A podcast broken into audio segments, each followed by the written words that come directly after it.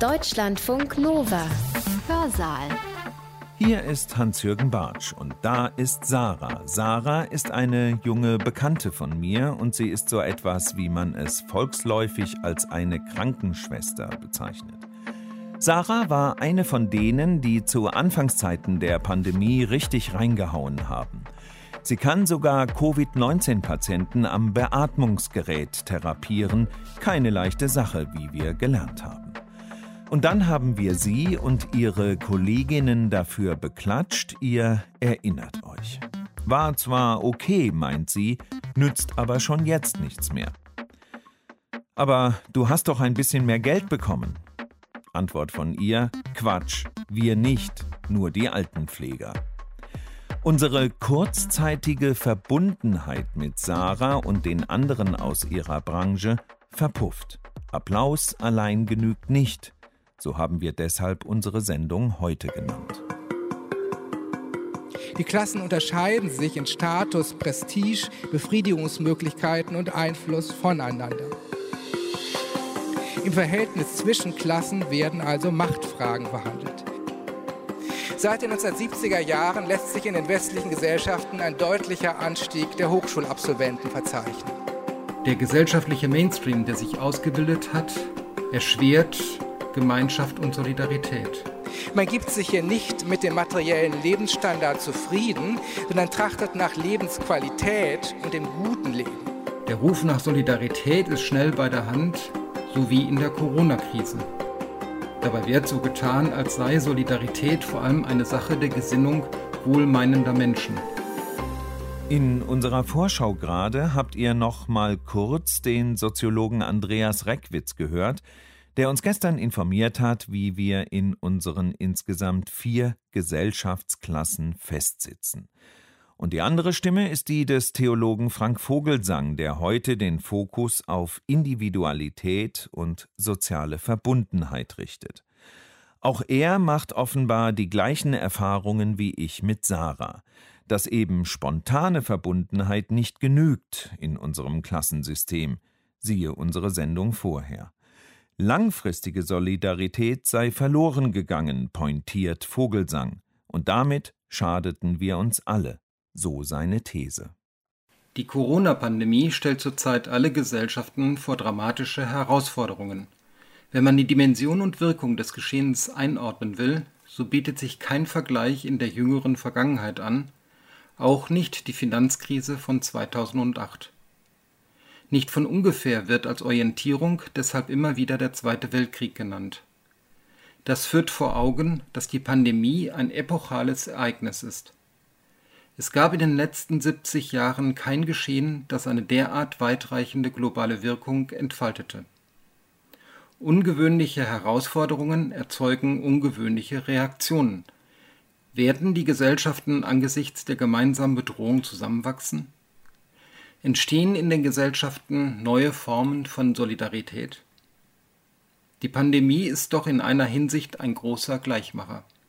Schließlich sind alle Menschen als biologische Wesen in gleicher Weise von der Virusinfektion bedroht. Es gab tatsächlich gleich zu Beginn der Krise einige zivilgesellschaftliche Aktionen, die spontan Solidarität und Gemeinschaft zum Ausdruck brachten etwa dann, wenn Angehörige jener Berufe, die für die Versorgung und Pflege notwendig sind, Aufmerksamkeit und abendlichen Applaus erhielten. Hat das zu einem neuen Wir-Gefühl geführt? Die soziale Verbundenheit zwischen Menschen, die sich in einem Wir-Gefühl und in tätiger Solidarität äußern kann, soll im Mittelpunkt der folgenden Überlegungen stehen. Diese soziale Verbundenheit ist grundlegend für menschliche Gesellschaften. Und doch ist ihre Existenz alles andere als selbstverständlich. Weder ist sie einfach gegeben, noch lässt sie sich leicht organisieren. Gerade in unserer Zeit wird das deutlich. Formen der Verbundenheit, also längerfristige und relativ stabile zivilgesellschaftliche Strukturen, sind, so die Behauptung, stark geschwächt.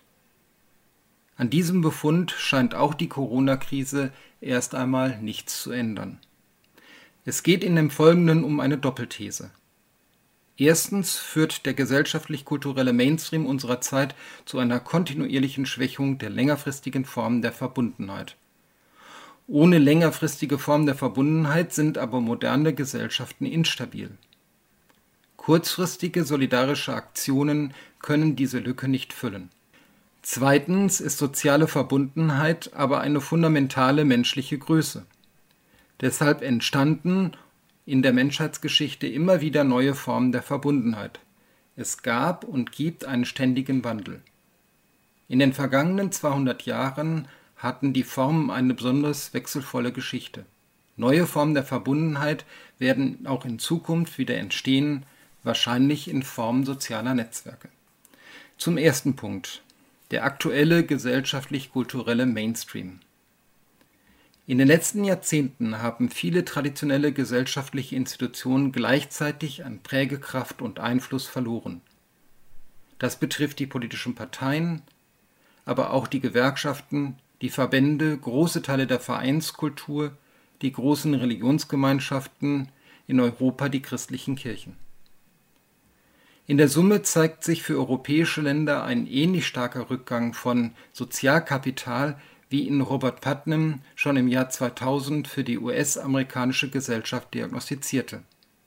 Die soziologische Analyse von Putnam hat vor 20 Jahren eine große fachwissenschaftliche Rezeption gefunden.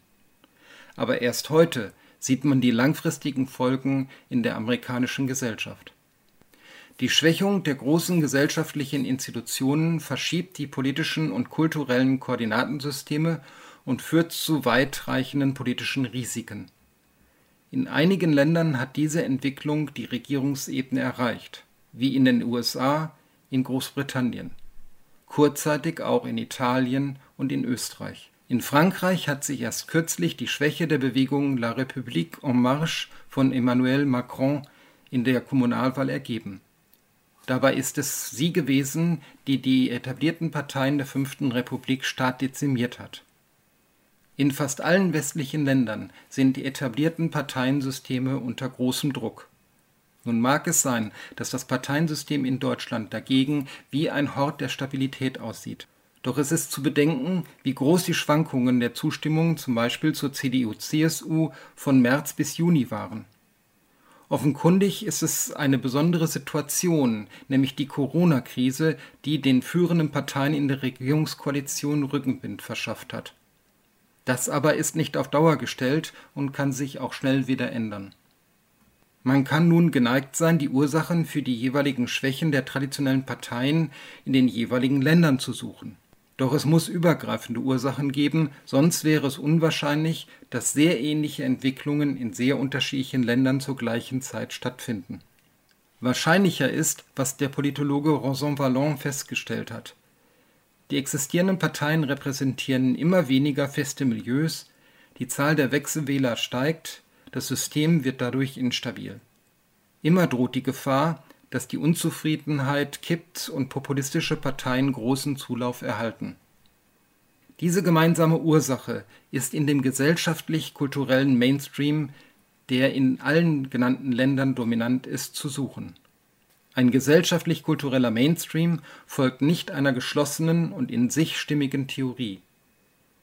Er ist eher eine Zusammensetzung aus sehr unterschiedlichen Elementen. Und doch ist er nicht beliebig. Er gibt vor, welche Überzeugungen die Menschen in einer Gesellschaft mit hoher Wahrscheinlichkeit zustimmen. Der aktuelle Mainstream ist vor allem von zwei Grundüberzeugungen bestimmt. Die erste Grundüberzeugung geht davon aus, dass jeder Mensch ein einzigartiges individuelles Wesen ist, das sich aus sich selbst heraus, aus seinen eigenen Anlagen entwickelt. Die ungehinderte Selbstentfaltung und die Fähigkeit zur Unterscheidung eines Menschen von einem anderen Menschen ist ein zentrales gesellschaftliches Ziel.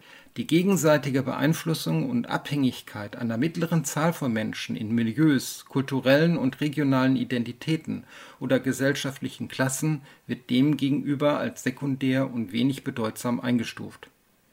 Der gesellschaftliche Mainstream unserer Zeit betont die Unterscheidung, die Differenz zwischen zwei Menschen. Gut ist, wenn man sich von anderen unterscheiden kann, wenn man die Differenz zu anderen beschreiben kann und sie als Besonderheit, als Singularität darstellen kann. Die zweite Grundüberzeugung, die den gesellschaftlichen Mainstream kennzeichnet, geht davon aus, dass gesellschaftliches Handeln im Horizont gegenwärtiger Verhältnisse beurteilt werden muss.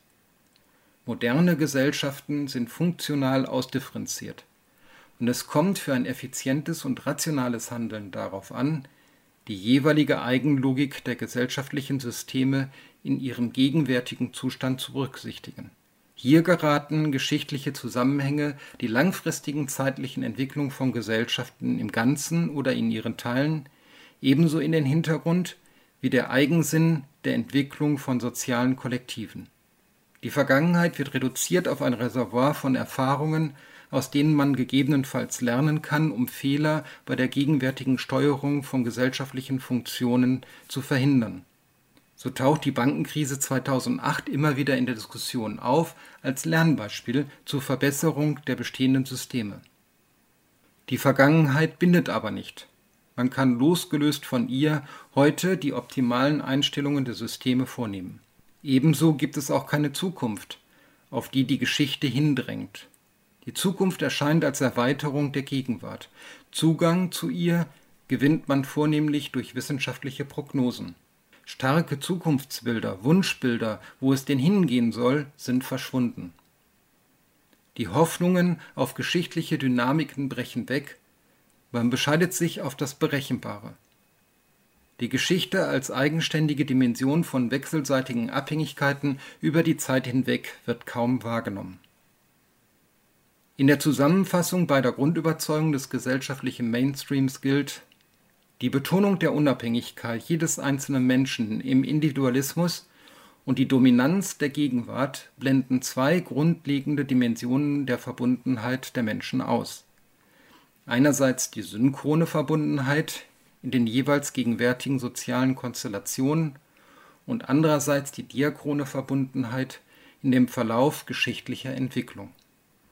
Die soziale Verbundenheit hat sich in den Gesellschaften der westlichen Hemisphäre in den letzten 50 Jahren deutlich verändert. Der gesellschaftliche Mainstream, der sich ausgebildet hat, erschwert Gemeinschaft und Solidarität. Im gegenwärtigen Diskurs ist Solidarität oft zu einer appellativen Größe an Einzelne geschrumpft. Der Ruf nach Solidarität ist schnell bei der Hand, so wie in der Corona-Krise. Wir müssen miteinander in dieser Krise solidarisch sein, so lautet der Ruf. Dabei wird so getan, als sei Solidarität vor allem eine Sache der Gesinnung wohlmeinender Menschen. Doch setzt tätige Solidarität in der Regel viel mehr voraus. Sie braucht vertraute Strukturen, in denen sie sich gestalten kann. Ad-hoc-Solidarität ist möglich, wenn es etwa um Spendenaufrufe geht. Wenn sich eine Katastrophe in einem fernen Land ereignet, so spenden viele Menschen, sobald sie die Bilder der Leidenden im Fernsehen sehen. Doch gibt es auch Herausforderungen für solidarisches Handeln, die langfristige und kontinuierliche Arbeit erfordern, die den Einsatz notwendig machen, der über eine milde Gabe hinausgeht. Wahrscheinlich sind alle gewichtigen Probleme dieser Welt von der letzteren Kategorie. Doch wie ist es zu diesen weitreichenden gesellschaftlichen Veränderungen mit einer Schwächung der langfristigen politischen Institutionen gekommen? Wieso ist ein politisch-kultureller Mainstream entstanden, der längerfristige Formen der Verbundenheit unterminiert? Was zunächst einmal auffällt, dieser Mainstream ist eng gekoppelt mit einer globalisierten, oft als neoliberal bezeichneten Wirtschaftsweise und den sich darin artikulierenden Interessen. Politiker wie Margaret Thatcher und Ronald Reagan haben ihrer Politik schon in den 80er Jahren des letzten Jahrhunderts die Annahme zugrunde gelegt, dass die Gesellschaft auf eine Vielzahl von Individuen und auf Systeme wie den Wirtschaftsmarkt oder das staatliche Verwaltungssystem reduziert werden kann. Dass zivilgesellschaftliche Formen der Verbundenheit dagegen eine geringe Bedeutung haben. Die Rollenverteilung ist für sie eindeutig. Der Staat sollte sich auf die Gestaltung äußerer Rahmenbedingungen beschränken und den wirtschaftlichen Prozessen möglichst viel Freiraum bieten. Das Verhalten der Individuen lässt sich am besten über das freie Spiel der Märkte koordinieren. Die heutige Situation ist aber nicht allein durch wirtschaftspolitische Entscheidungen bedingt.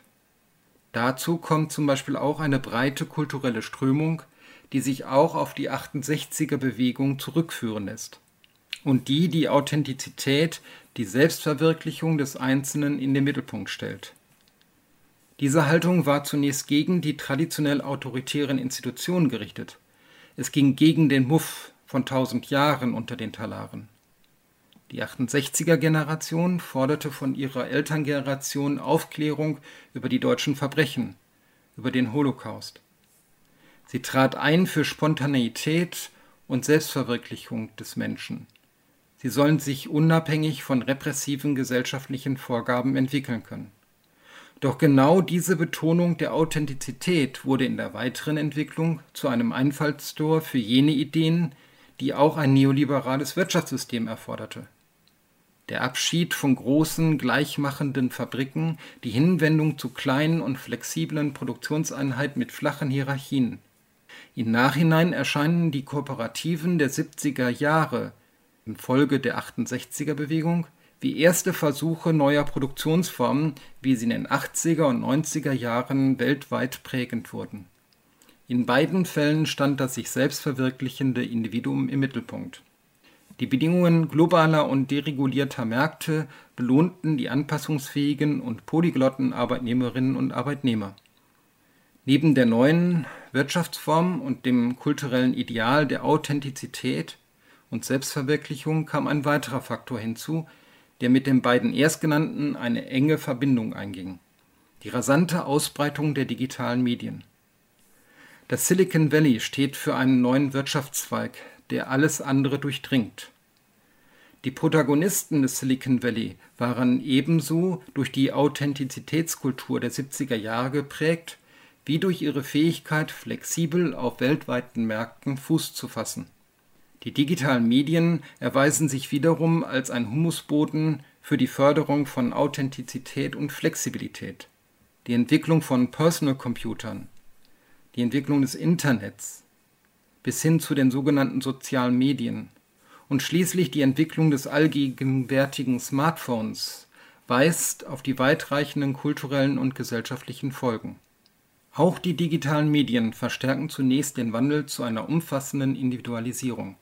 Sie befördern eine Selfie-Kultur und selbstzentrierte Kommunikationsformen. Sie lassen Plattformökonomien entstehen, die den Kunden scheinbar äußerst individuelle Lösungen anbieten und dabei wenige superreiche und viele schlecht bezahlte Arbeitnehmerinnen und Arbeitnehmer produzieren. Die digitalen Medien sind allerdings nicht auf eine Förderung von Individualismus beschränkt. Ihre sozialen Folgen können auch ganz andere sein, dass sich Gleichgesinnte leichter identifizieren, dass solidarische Bewegungen möglich werden und solidarische Netze entstehen. Zum Schluss dieser Ausführungen soll dieser Aspekt noch einmal aufgegriffen werden. Neben den drei Faktoren, die den gesellschaftlich-kulturellen Mainstream befördert haben, ist schließlich noch ein weiterer zu nennen, der keinen direkten Beitrag lieferte, aber das Spektrum politischer Alternativen verkleinerte. Mit dem Fall der Mauer brach Ende der 80er Jahre eine große gesellschaftspolitische Alternative weg. Gerade dieser letzte Punkt hat gesellschaftlich-politische Erwartungen an die Zukunft in sich zusammenfallen lassen. Der amerikanische Politologe Fukuyama hat Anfang der 90er Jahre das Wort vom Ende der Geschichte geprägt. In der Tat erscheint Politik jetzt vor allem als die Kunst, bestehende gesellschaftliche Systeme vor allem natürlich Güter- und Finanzmärkte, optimal zu steuern. Nun mögen einige erstaunt fragen, ob denn die Betonung der Individualität nicht erheblichen gesellschaftlichen Fortschritt ermöglicht hat. Das ist in der Tat der Fall. Bei aller Kritik an dem gesellschaftlichen Mainstream darf nicht übersehen werden, dass die kulturelle Entwicklung, aus der er erstammt, zugleich mit großen zivilisatorischen Errungenschaften einhergeht nämlich mit der Führung eines autonomen Lebens und der Zurückweisung jeder Fremdbestimmung. Der jetzige Mainstream steht in der Tradition einer emanzipatorischen Befreiung aus feudalen, patriarchalen und auch religiösen Bevormundungen. Die Forderung nach Autonomie und Selbstbestimmung ist ein wichtiger Schutz vor Übergriffen anderer, vor Fremdbestimmung in autoritären und repressiven Strukturen. Die Sensibilität gegenüber diskriminierenden Verhalten hat stark zugenommen und ist ein wichtiger Pfeiler der europäischen Rechtsprechung geworden. Dies macht aber eine Kritik an dem Mainstream anspruchsvoll. Die Kritik kann nicht einfach zwischen richtig und falsch unterscheiden, sie kann nicht Individualisierung und Verbundenheit als simple Kontrapunkte setzen. Dennoch aber ist die Kritik notwendig, weil gerade der gegenwärtige Mainstream durch die grundlegende Schwächung der Formen der Verbundenheit auch die Errungenschaft der Autonomie wiederum zu schwächen droht. Das deutet sich gerade in den instabilen politischen Situationen an und vor allem in dem Zulauf der populistischen Parteien. Es muss also darum gehen, Individualität und Verbundenheit zusammendenken zu können. Das kann nur möglich sein, wenn man zunächst einmal die Verbundenheit wieder als kulturelle Ressource entdeckt. Zum zweiten Punkt. Soziale Verbundenheit ist, anders als es der gesellschaftliche Mainstream nahelegt, eine fundamentale menschliche Größe. Es hat in der Geschichte der Menschheit wechselnde Formen der Verbundenheit gegeben. Da es eine fundamentale Größe ist, kann man sicher sein, dass früher oder später auch in der Zukunft sich neue Formen bilden werden. Warum ist Verbundenheit eine so grundlegende menschliche Größe? Könnte man sich nicht auch vorstellen, dass Menschen im Sinne des gesellschaftlich-kulturellen Mainstreams zunächst und vor allem Individuen einzelne und unabhängige Wesen sind? Eine genaue Betrachtung der leiblichen Existenz von Menschen kann zeigen, dass die Verbundenheit zwischen Menschen tatsächlich elementar ist. Kein Mensch existiert ohne diese Verbundenheit mit anderen Menschen, mag sie stärker oder schwächer ausgeprägt sein. Menschen können nicht wie einsame Inseln allein auf sich bezogen sein. Sie sind auf andere angewiesen, nur in Verbundenheit mit anderen entwickeln sie ihre Identität. Die entspringt der Verbundenheit mit, nicht so sehr der Unterscheidung von anderen. Die Sprache, die Kultur, die Zeitgenossenschaft, die grundlegenden Werte, all dies können Individuen nicht aus sich selbst schaffen. Eine Sprache ruht auf der wechselseitigen Kommunikation vieler Menschen.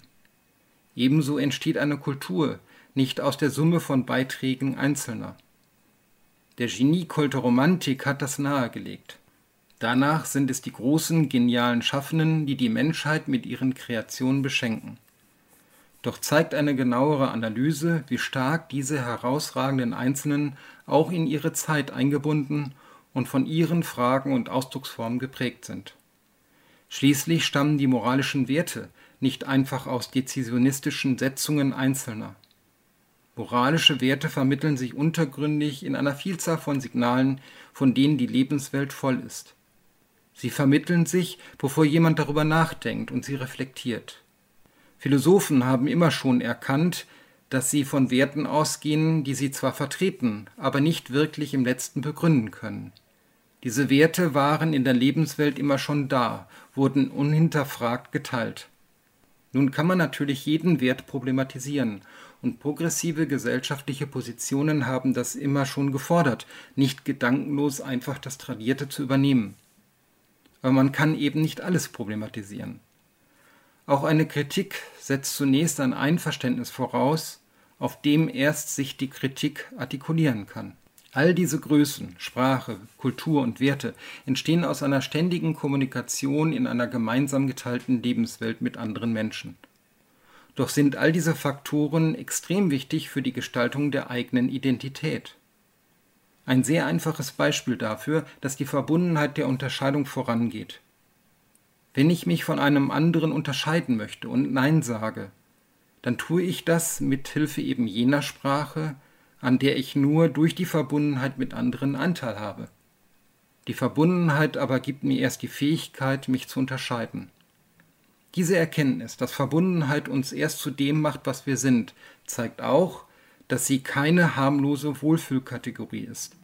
Denn wenn die Verbundenheit die Quelle meiner Identität ist, dann ist damit zugleich der Stoff für sehr viele Konflikte angelegt. Wäre jeder Mensch eine Insel, so könnte jede und jeder die anderen so sein lassen, wie sie sind, und alles wäre gut. Der gesellschaftlich-kulturelle Mainstream legt das auch nahe. Wenn es aber so ist, dass ich meine Identität nur in der Verbundenheit mit anderen Menschen finde, dann kann ich sie nur zum Teil kontrollieren. Identität hat es immer wieder im Versuch der Kontrolle zu tun, und dann mit Konflikten mit anderen Menschen, die ihrerseits ihre Identität zu kontrollieren versuchen. Identität hat etwas mit einer Definitionsmacht zu tun, die immer umstritten ist. Doch diese Ausrichtung ist deshalb notwendig, weil ich eben keine losgelöste und selbstgenügsame Insel bin. Weil soziale Verbundenheit grundlegend ist, findet sie auch in unserer Zeit Ausdrucksformen. Auch der gesellschaftlich-kulturelle Mainstream kann sich ihr nicht entziehen. Doch geht es unter seinen Bedingungen vor allem um die Verbundenheit, die einzelne Menschen füreinander erleben. Das ist tatsächlich eine wichtige Dimension der Verbundenheit, man kann sie existenzielle Verbundenheit nennen. Einzelne Menschen erleben sich in Verbundenheit zu anderen Menschen. Das ist jederzeit und immer möglich und kann stärker und schwächer ausfallen. Das berühmteste Beispiel für die existenzielle Verbundenheit bietet die biblische Erzählung vom barmherzigen Samariter. Der Samariter findet auf seiner Reise einen fremden Menschen, der von Räubern ausgeraubt, verletzt am Wegesrand liegt. Der Samariter kennt ihn nicht, aber ihm geht das Schicksal nah.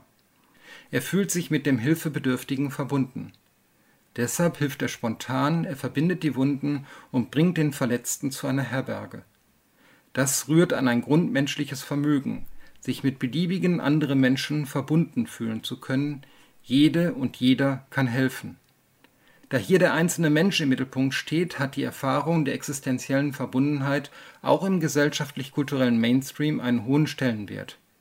Es finden spontan solidarische Aktionen auf Zeit statt, die Menschen in Not helfen. In unserer Gesellschaft gibt es hierfür eine Vielzahl von Beispielen, etwa bei Flüchtlingshilfen oder auch zu Beginn der Corona-Zeit. Menschen fühlen sich persönlich angesprochen und reagieren, sie helfen Bedürftigen. Das Problem ist, für die längerfristige Stabilisierung komplexer Gesellschaften reichen aber solche spontanen Reaktionen nicht aus. In der ersten Phase der Corona-Epidemie wurden Pflegeberufe sehr wertgeschätzt. Die Gehaltsstrukturen haben sich aber im Gesundheitssystem seitdem nicht wesentlich verändert. Spontane Aktionen verlieren im Laufe der Zeit an Kraft. Für Gesellschaften und ihre Entwicklung sind deshalb längerfristige Formen der Verbundenheit entscheidend. Diese Formen sind soziale Strukturen, die durch eine zeitliche Dauer bestimmt sind und die immer aufs neue Erfahrungen der Verbundenheit ermöglichen. Daraus können größere Organisationen erwachsen, im Sinne der sozialen Fürsorge etwa die kirchlichen Einrichtungen Diakonie oder Caritas oder auch der Arbeiter-Samariter-Bund. Gesellschaften sind also durch Formen der Verbundenheit bestimmt, durch langfristige soziale Strukturen, die der Verbundenheit einer überschaubaren Zahl von Menschen Ausdruck geben. Das können familiale Strukturen sein, aber auch Verbände, Institutionen, Organisationen und Assoziationen unterschiedlichster Art. Diese Formen haben sich in der Geschichte immer wieder gewandelt. Dies geschieht nicht in einer stetigen und kontinuierlichen Entwicklung, sondern es gibt Zeiten und Phasen, in denen größere Veränderungen stattfinden und Zeiten, in denen die Verhältnisse einigermaßen stabil sind. Eine Phase, in der besonders gravierende Veränderungen stattgefunden haben, war zu Beginn des 19. Jahrhunderts. Die Französische Revolution hat die althergebrachten Feudalsysteme in Frage gestellt. Die beginnende industrielle Revolution hinterließ tiefe Spuren in der europäischen Gesellschaft. In der Folge waren die gesellschaftlichen Formen der Verbundenheit hoch umstritten. Die konservativen Parteien propagierten die traditionellen Gemeinschaften, die Familie, die Nation, das Volk, landmannschaftliche Traditionen. Gut waren hier jene Formen der Verbundenheit, die auf eine lange Tradition in der Vergangenheit verweisen konnten. Ihre Zustimmung fanden sie in ländlichen Regionen, in denen noch lange Zeit im 19. Jahrhundert die meisten Menschen lebten. Die sozialistischen und sozialdemokratischen Parteien forderten dagegen die Solidarität jener, die im Konflikt die Gesellschaft zum Besseren verändern wollten. Gut waren jene Formen der Verbundenheit, die eine bessere Zukunft ermöglichen. Zustimmung fanden sie unter den entstehenden Arbeitermilieus der wachsenden Städte. Liberale und bürgerliche Parteien wiederum haben vor allem die Gründung von zweckorientierten Organisationen wie etwa Wirtschaftsunternehmen oder Vereine in den Mittelpunkt gestellt. Gut waren jene Formen der Verbundenheit, die die Freiheitswerte der Einzelnen erhöhten und die mit dem Marktgeschehen konform gingen. Die letzte Position mündete mit den genannten Faktoren in dem heute dominanten gesellschaftlichen Mainstream. In ihm verlieren aber nicht nur die konservativen und progressiven, sondern auch die liberalen Formen der Verbundenheit an Kraft. Das gesellschaftliche Leitbild ist das des sich selbst verwirklichenden Individuums. Dies führt nicht zu einem größtmöglichen Zustand von Freiheit, sondern destabilisiert jene gesellschaftlichen Strukturen, wo Freiheit erst entstehen kann. Wenn die grundlegende Verbundenheit der Menschen untereinander und zu ihrer Umwelt keinen angemessenen gesellschaftlichen Ausdruck findet, wenn die Formen der Verbundenheit durch die aktuelle Entwicklung nachhaltig geschwächt werden, sind auf längere Sicht auch die Errungenschaften von Autonomie und Freiheit wieder gefährdet. Der gesellschaftliche Trend mit einer einseitigen Betonung des Individuums schwächt die Strukturen moderner Gesellschaften und beschädigt so auch die Grundlage, auf der die Werte sich entfalten können. Unübersehbar sind in jüngster Zeit populistische Versuche, konservative Formen der Verbundenheit kurzfristig zu revitalisieren, verbunden mit der latenten Gefahr, wieder wie in der ersten Hälfte des 20. Jahrhunderts in ein Extrem umzuschlagen. Sie suchen allein in der Vergangenheit normative Grundlagen und stellen die traditionelle Identität von Volk oder Nation in den Mittelpunkt. Die offensichtliche Gefahr für westliche Demokratien ist, dass populistische Bewegungen an Kraft gewinnen, weil sie scheinbar als einzige eine Alternative zu der Individualisierung vor dem Hintergrund globaler Märkte anbieten. Ihr Angebot erscheint durch die Vergangenheit bewährt. Die Nation wird dann zur alles bestimmenden Größe. Aber dieser Weg führt in eine Vergangenheit, die viele Errungenschaften der Moderne leugnet. Populistische Bewegungen in allen westlichen Ländern zeigen, wie fragil die Zustimmung zu diesen Werten geworden ist und wie leicht sie in Frage gestellt werden können. Die Ursachen für die Instabilität moderner Gesellschaften kommen nicht von außen, sondern von innen. Sie sind in der Ausrichtung des gesellschaftlichen Mainstreams zu suchen. Populistische Bewegungen wachsen auf dem verbreiteten Misstrauen gegenüber den etablierten demokratischen Institutionen. Die Erosion von Vertrauen durch die Schwächung von Institutionen und die Vereinzelung in der Gesellschaft kann also gravierende politische und kulturelle Folgen haben. Angesichts des breiten Abbaus von gesellschaftlichen Formen der Verbundenheit stellt sich mit Blick auf die Zukunft die Frage, wie werden sich neue Formen entwickeln? die der zwischenmenschlichen Beziehung einen dauerhaften, einen starken Ausdruck geben und in den Lebensalltag integriert werden können. Kann es sein, dass wir Zeugen einer Zeit sind, die wiederum neue Formen der Verbundenheit entstehen lässt? Klar ist, die Bedeutung der Autonomie darf nicht zu einer Geringschätzung von Verbundenheit mit anderen Menschen führen. Aber wie lässt sich beides vereinbaren? Zunächst einmal verlieren die Formen der Verbundenheit der Vergangenheit nicht vollständig ihre Bedeutung, auch wenn sie jetzt geschwächt sind. Das gilt etwa für die konservativen Formen der Familie und der Nation. In den letzten Jahrzehnten gab es viele Versuche, die klassische Familie als althergebrachte Sozialform durch neue zu ersetzen. In der DDR wurden zum Beispiel aktiv Alternativen zur Familie gesucht. Tatsächlich hat sich die Familie als Form der Verbundenheit auch gravierend geändert. Familien gibt es heute in wesentlich größerer Variabilität als früher. Aber dennoch hat das der zentralen Rolle der Familie keinen Abbruch getan. Wenn junge Menschen gefragt werden, wie sie sich ihre Zukunft vorstellen, so gehört die Gründung einer Familie zu den Kernelementen von Zukunft. Auch die Bedeutung der Nationen ist trotz aller Globalisierung und Flexibilisierung der Produktion nicht vergangen. Auch heute empfinden viele Menschen ihre Zugehörigkeit zu den Nationen viel stärker als zu internationalen Strukturen wie der Europäischen Union. Gerade zu Beginn der Corona-Krise wurde deutlich, wie reflexhaft die nationalen Interessen durchgesetzt wurden. Grenzen wurden geschlossen, Exportstopps für wichtige medizinische Güter verhängt. Man kann sich die tief sitzende Verankerung des nationalen Empfindens auch an folgender Überlegung deutlich machen. In Freiburg wurde das Attentat auf dem Berliner Breitscheidplatz viel intensiver wahrgenommen als das Attentat in Nizza auf der Promenade. Und doch sind beide Orte in Freiburg etwa gleich weit entfernt. Nationen spielen also auch heute eine große Rolle, weil die politische Repräsentanz nach wie vor national strukturiert ist und weil die Öffentlichkeiten der Medien, des Fernsehens, der Printmedien national orientiert sind.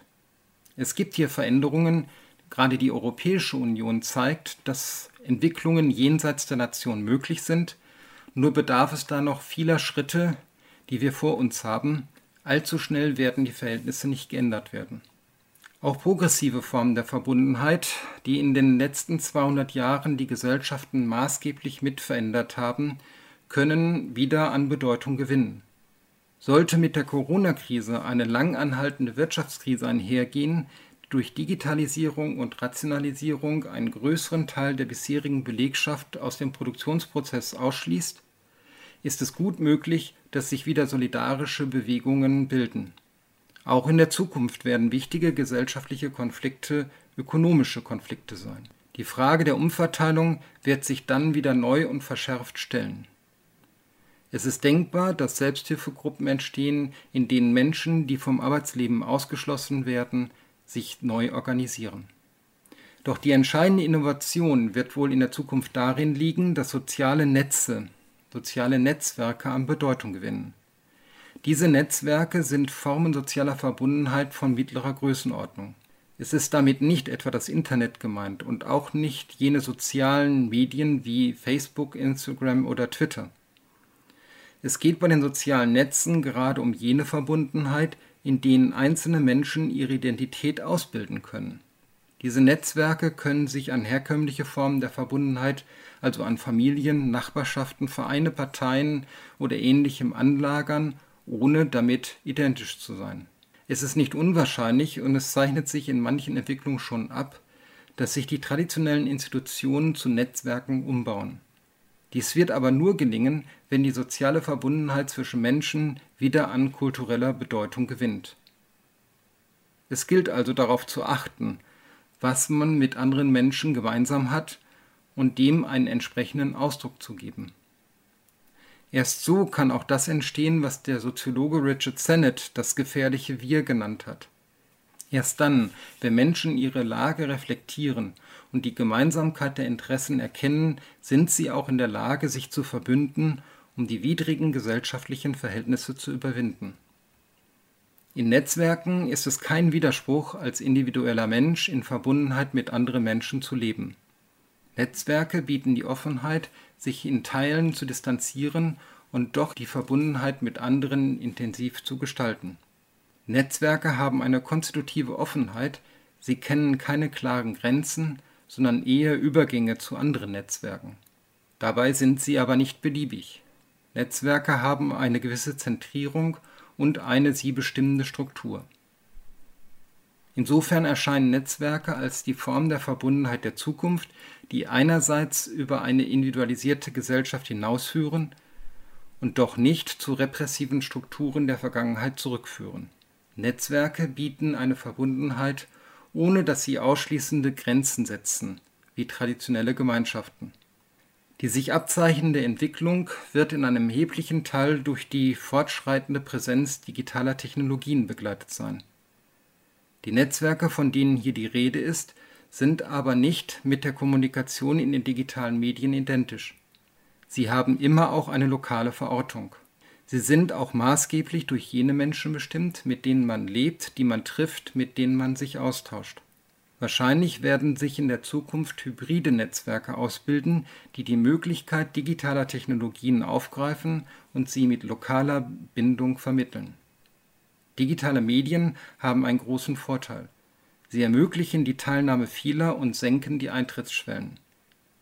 Gerade die Eintritts- und Austrittsbedingungen sind entscheidend dafür, ob Formen der Verbundenheit eine repressive Gestalt annehmen, die Menschen daran hindern, sich frei zu entfalten. Je höher die Eintritts- oder Austrittsschwelle, desto größer kann die repressive Kraft sein. Wer im Mittelalter in irgendeinem ländlichen Dorf geboren wurde, hat dieses Dorf mit allergrößter Wahrscheinlichkeit nicht verlassen.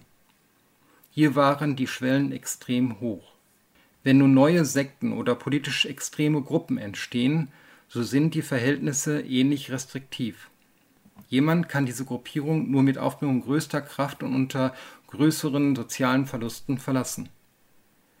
Deshalb gibt es entsprechende Aussteigerprogramme für Menschen, die diesen Schritt wagen. Formen der Verbundenheit in der Zukunft werden dadurch bestimmt sein, dass diese Schwellen nicht so hoch sind.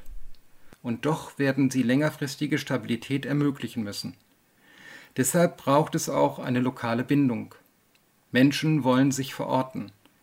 Erzählungen, die eine große Bedeutung für die Stabilisierung von Formen der Verbundenheit haben, sind nur möglich, wenn man auch von bestimmten Orten und Zeiten reden kann. Eine Orientierung allein im digitalen Raum reicht nicht. Die Herausforderung der Zukunft ist also, die bekannten Formen der Verbundenheit in solche Netzwerke weiterzuentwickeln, die neue Formen von Gemeinschaft und Solidarität entstehen lassen. Soziale Verbundenheit, das Ringen um Gemeinschaft und Solidarität in der Spätmoderne. Dazu referierte gerade der Theologe Dr. Frank Vogelsang. Er ist Direktor der Evangelischen Akademie im Rheinland und hat 2020 ein Buch unter diesem Titel veröffentlicht. Deutschlandfunk Nova. Hörsaal. Samstag und Sonntag um 18 Uhr. Mehr auf deutschlandfunknova.de.